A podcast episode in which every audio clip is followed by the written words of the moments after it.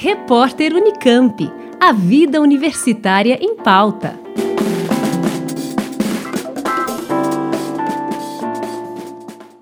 Como desenvolver ingredientes cosméticos naturais, seguros e eficazes é o tema da palestra que será ministrada pela professora Catarina Batista Fialho Rosado, da Escola de Ciências e Tecnologias da Saúde da Universidade Lusófona, em Lisboa, cujo doutorado, realizado na Universidade de Cardiff, no Reino Unido, teve como foco a terapia transdérmica.